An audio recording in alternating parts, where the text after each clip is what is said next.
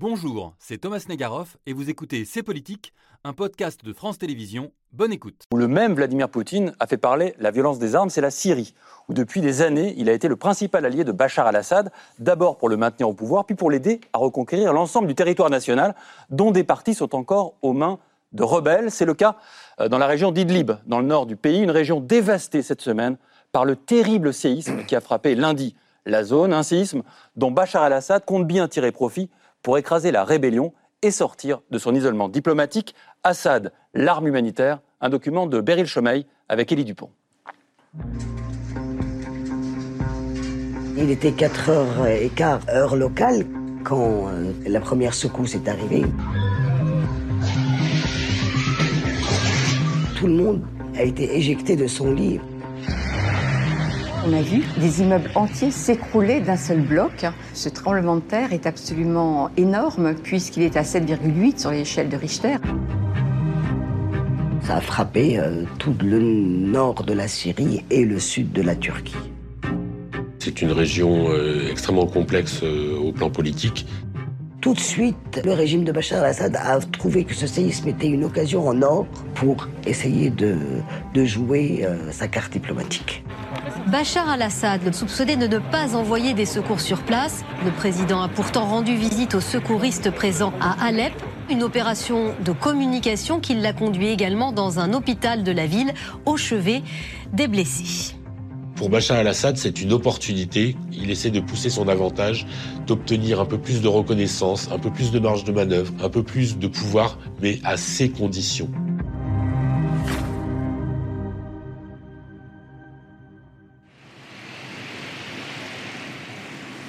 La zone qui est concernée par le séisme est une zone qui est au nord-ouest du pays, ce qu'on appelle l'enclave de Idlib. C'est la seule région euh, contrôlée par la rébellion anti-Assad. Il se trouve que cette rébellion est dominée aujourd'hui par des forces islamistes, voire djihadistes. Idlib est une ville assez abîmée par euh, des combats, qui a subi aujourd'hui 5 à 7 ans de bombardements par euh, l'aviation russe. À partir de 2015, quand la Russie est intervenue militairement en Syrie pour sauver le régime de Bachar al-Assad, là, les raids de l'aviation russe sur la région de Idlib ont été meurtriers, intensifs, euh, massifs, terribles, tout en prétendant euh, que c'était une guerre menée contre le terrorisme. فإن معركة تحرير ريف حلب وإدلب مستمرة كما استمرار معركة تحرير كل التراب السوري وسحق الإرهاب c'est une région qui était déjà un peu au bord du drame humanitaire. Vous avez beaucoup de déplacés intérieurs qui vivent dans des camps, dans des tentes, dans des villages détruits. Là, avec le séisme, Idlib est plongé en plein drame.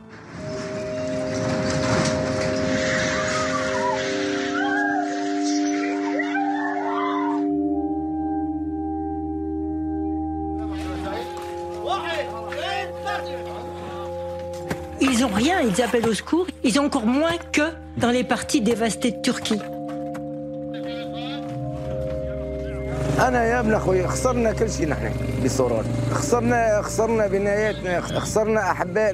L'enclave de Idlib, c'est une zone qui ne survit que grâce à l'aide humanitaire qui est négociée tous les six mois par les ONG dans le cadre de l'ONU le seul point de passage de l'aide humanitaire, qui est ce fameux passage de Bab el-Hawa entre la Syrie et la Turquie.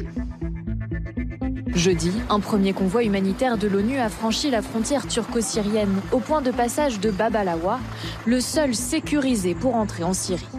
La stratégie de Bachar el-Assad, c'est de venir à bout de cette zone et finalement d'affamer les populations. Celui qui contrôle Bab el-Hawa contrôle le cordon ombilical qui alimente la zone d'Idlib quotidiennement. L'objectif du régime de Assad après ce séisme, c'est de demander de l'aide humanitaire, mais de considérer que c'est à lui, puisque c'est le chef de l'État de ce pays, c'est à lui à recevoir cette aide humanitaire et à la distribuer. If anyone would like to help Syria, they can coordinate with the government and we will be ready to do so. Thank you very much. Bachar el-Assad, s'il contrôle l'arrivée de l'aide humanitaire, c'est évident qu'il, dans un premier temps, en tous les cas, il donnera l'aide aux zones qui sont sous son contrôle pour bien montrer eh bien, qu'il est efficace et qu'il joue son rôle de président de la République, au détriment des zones qui sont contrôlées, elles, par l'opposition. Depuis dix ans de guerre, jamais une seule fois le régime syrien n'a laissé passer de l'aide directement pour les zones rebelles.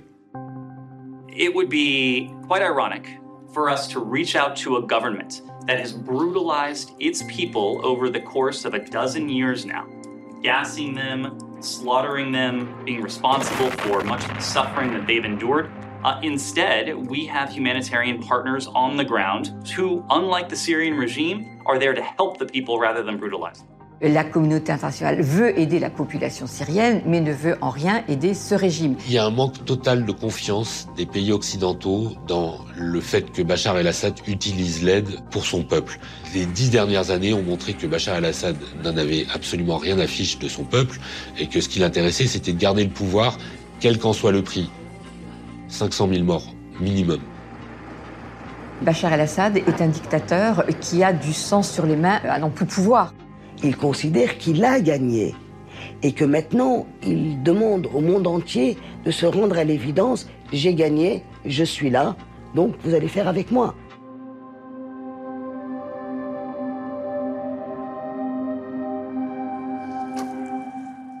Bonsoir Raphaël Pitti. Bonsoir. Infatigable défenseur des droits humains, vous êtes médecin humanitaire, responsable formation de l'ONG MEAD. Vous connaissez très bien la région d'Idlib. Vous y avez fait de très nombreux séjours depuis 2012 euh, pour former notamment des médecins syriens à la médecine de guerre, à la médecine de catastrophe, selon votre expression. Euh, en 2020, vous disiez, Idlib sera la catastrophe humanitaire la plus importante depuis la Seconde Guerre mondiale. Est-ce qu'avec ce séisme, on y est? On y est complètement. C'est terrible. Euh, le, reportage que nous venons d'entendre explicite très très bien la situation telle qu'elle se trouve être à Idlib pour l'ensemble même du territoire syrien, car il a véritablement euh, détruit toutes les infrastructures, 60% du pays est détruit, la situation humanitaire du peuple syrien dans son ensemble est catastrophique aujourd'hui. La zone de Idlib, avec ce, avec ce cataclysme, est, totalement ravagée. Il y a 4 200 000 personnes et il y a 200, 2 800 000 qui sont des déplacés qui vivaient sous tente, qui vivaient de l'aide humanitaire internationale. Les hôpitaux ont été bombardés durant toutes ces années. Il ne reste plus que 5 hôpitaux actuellement qui vivent dans une situation de difficulté journalière constante pour assurer les soins de base. Euh, avec cette catastrophe, il y a 11 000 victimes à Idlib. 11 000 victimes et les hôpitaux sont débordés. Les moyens de réanimation n'existaient pas déjà. Il y avait 70 lits de soins intensifs. C'était déjà comme ça quand il y avait le Covid on se retrouvait dans une situation extrêmement difficile. Et maintenant, il y a énormément de syndrome d'écrasement des membres, c'est-à-dire avec des insuffisances rénales, il n'y a aucun moyen de pouvoir dialyser. Le nombre de morts ne va pas cesser de s'arrêter, il va augmenter. L'aide internationale ne peut pas rentrer à l'intérieur. Je suis catastrophé de voir que la réponse internationale ne correspond pas à la situation d'un tel cataclysme que l'on n'a pas vu depuis au moins 70 ans l'urgence, l'état d'urgence, la réunion du Conseil de sécurité, l'état d'urgence décrété par le Conseil de sécurité par rapport à cette catastrophe humanitaire, elle n'a pas été faite, elle n'est pas, le, je dirais, la communauté internationale n'est pas à la hauteur de la situation. Mais comment faut-il faire? Faut-il passer au-dessus de la tête d'Assad? C'est quand même lui qui tient ce territoire. Une réunion immédiate du Conseil de sécurité, immédiate du Conseil de sécurité. Le droit euh, d'intervention existe bien au niveau, sur le plan humanitaire dans cette situation-là. La zone de Idlib est une zone très spéciale l'ouverture d'un autre couloir humanitaire, celui de Bab el n'est pas suffisant pour assurer les besoins de cette population. Il n'est renouvelé que par la bonne volonté des Russes tous les six mois, hmm. ce qui est un véritable scandale. Et celui-ci, aujourd'hui, ne suffira pas à la situation. Et le déploiement d'un hôpital à la frontière turque qui permet de prendre en charge les blessés euh, syriens, bien évidemment, qui peuvent sortir. La Turquie a fermé, elle est dans une telle situation sanitaire elle-même qu'elle ne peut pas recevoir les blessés qui viennent de Idlib. Et donc, les morts augmentent de jour en jour. Vous, mentionniez euh, les Nations Unies, le Conseil de sécurité, la Russie, grand allié de Bachar al-Assad, siège et donc la rend complètement euh, impuissante. On lit aussi dans, Le Monde, je crois celui d'aujourd'hui ou, d'hier, un diplomate européen qui s'exprime de manière anonyme et qui dit, et je le cite, qu'on ne peut pas traiter la mm. Syrie comme n'importe quel autre euh, pays, vu la situation quand même éminemment compliquée. Nous sommes dans une situation extrêmement difficile. La Russie elle-même, sur le plan géostratégique, a besoin en même temps de se faire quelque part une morale. Euh, dans cette situation si particulière de Idlib, elle, n'a rien à perdre de laisser s'ouvrir un deuxième corridor humanitaire. Elle n'a rien à y perdre. Au contraire, elle, apparaîtrait comme, euh, comme disons, remplie d'humanité, bien évidemment. Mais Raphaël Pizzi, on vous sent ému. Euh, ça fait des années pourtant vous, vous côtoyez ces théâtres de guerre, ces théâtres de catastrophe. Euh, cette catastrophe, mm. elle est en rien comparable avec ce que vous avez pu voir avant? Jamais. Est-ce que vous avez vu en quelques heures mourir 24 000 personnes? Avoir des millions de personnes qui sont sans abri et, le taux de victimes va pas cesser d'augmenter. Il faut des gros moyens d'étayage, il faut des, gros moyens de relevage de, ces matériels. Ils ne sont jamais rentrés à l'intérieur de la Syrie pour aider. Ils ont tout fait à la main. Il y a énormément de gens. Essayez d'imaginer, mettez-vous à la place de quelqu'un qui se trouve au milieu des décombres, qui est dans une poche où il peut encore survivre à l'intérieur de cette poche. Il fait moins 5 degrés durant la nuit, d'accord? Et il n'y a aucun moyen pour venir à, son secours. Aucun moyen pour relever, pour étayer, pour etc. Imaginez ce que peut être la mort de quelqu'un durant les heures qui ont suivi là maintenant. Bien évidemment, il y a une autre façon de régler le problème. C'est un peu ce que fait la communauté internationale. La France va déployer un hôpital au cinquième mm. jour ou au sixième jour. C'est déjà trop tard c'est déjà trop tard, bien évidemment. Qu'est-ce que vous attendez de la France ben, aujourd'hui, maintenant Bien, la réunion, une, une, réunion extraordinaire du Conseil de sécurité, l'ouverture, la proposition d'une délibération qui permette l'ouverture d'un deuxième corridor humanitaire pour Idlib, le déploiement d'un hôpital et une trêve, bien évidemment. Quelques jours avant le, le, le, le séisme, la zone de Idlib était bombardée. Quelques jours avant. Et vous entendez le régime Bachar al-Assad dire j'apporterai toute l'aide à toute la population syrienne.